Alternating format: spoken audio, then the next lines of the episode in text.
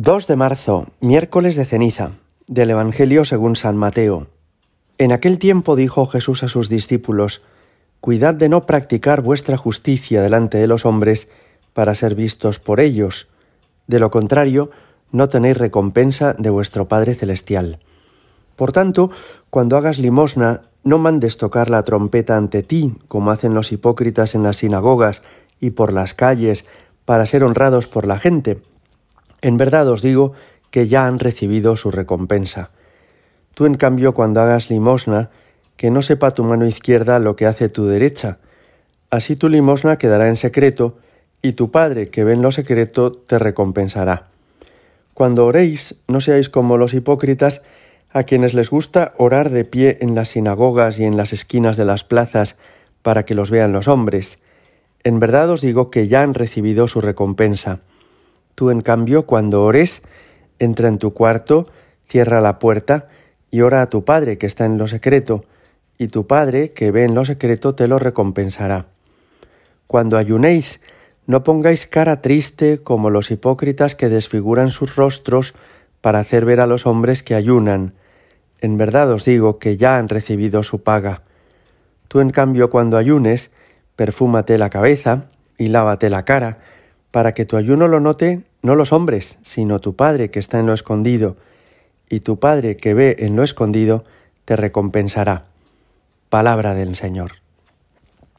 Hoy es miércoles de ceniza y con esta conmemoración comenzamos la cuaresma que nos va a acompañar durante 40 días hasta la celebración de la Pascua en Semana Santa. Es una celebración esta del miércoles de ceniza muy tradicional y muy hermosa, que nos ayuda a recordar la caducidad de las cosas de este mundo y que también nos ayuda a recuperar la humildad, a entender que hemos surgido de la nada y que nuestro cuerpo no es eterno, sino que también terminará siendo nada, polvo y ceniza. Y esto nos ayuda a ponernos en una posición correcta con respecto a Dios y con respecto a los demás. Ninguno de nosotros somos Dios. Ocupamos cada uno apenas un punto en la historia de la humanidad y en el fondo, cuanto más nos engrandecemos a nosotros mismos y cuanto más arrogantes nos volvemos, peor va a ser la caída cuando nos demos cuenta de la verdad, de nuestra indigencia, de nuestra pobreza, de nuestra humildad, en una palabra. Hoy le pedimos al Señor esta gracia, la gracia de sabernos colocar en la postura adecuada con respecto a los demás, a Dios mismo y a las cosas de este mundo. Nuestra Madre la Iglesia nos propone este tiempo de Cuaresma como un tiempo de conversión.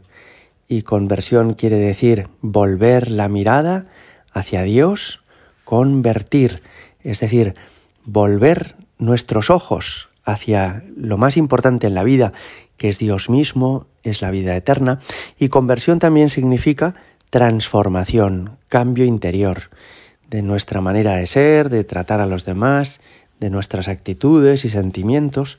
Conversión es transformación interior. Y hoy en el Evangelio escuchábamos tres ayudas que nos propone Jesús a través del evangelista San Mateo y que nos recuerda la Iglesia que son la de la oración, la de la limosna y la del ayuno. Es Jesús el que nos dice aquí, cuando hagas limosna, cuando ores, cuando ayunes. Da por supuesto el Señor que estas tres prácticas las tomamos en cuenta, que forman parte de nuestra vida cotidiana y especialmente en Cuaresma les damos una importancia mayor. Orar quiere decir conversar con Dios.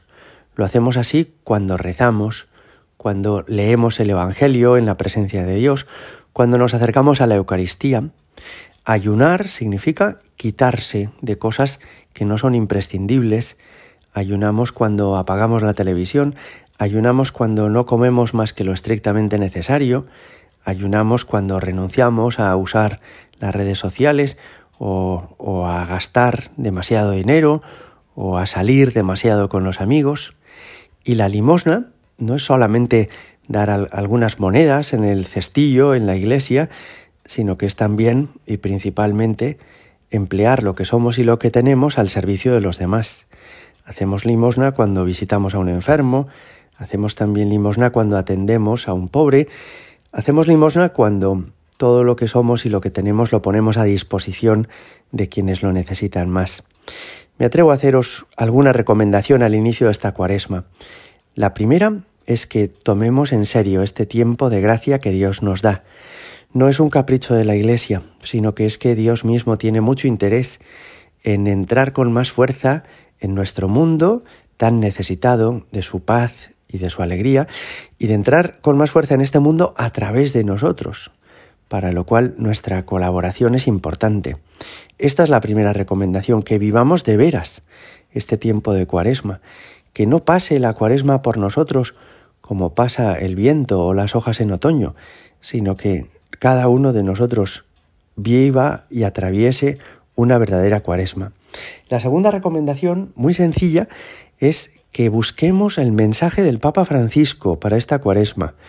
Un mensaje que es muy breve y muy enjundioso, muy hermoso, que nos puede ayudar a todos leer y que está fundado sobre esa expresión en la que en el Nuevo Testamento se dice no os canséis de hacer el bien. El Papa reflexiona este año sobre esa frase de una manera hermosísima. Y en tercer lugar, pues me atrevo a sugeriros que no tengamos ni miedo ni vergüenza de vivir estas prácticas que los cristianos a lo largo de la historia hemos vivido. Hay algunas personas que les puede parecer que esto es un poco antiguo, lo de dejar de comer carne los viernes o lo de tener que rezar, pero no, no, no es ni antiguo ni moderno, es un clásico y es por eso algo imprescindible.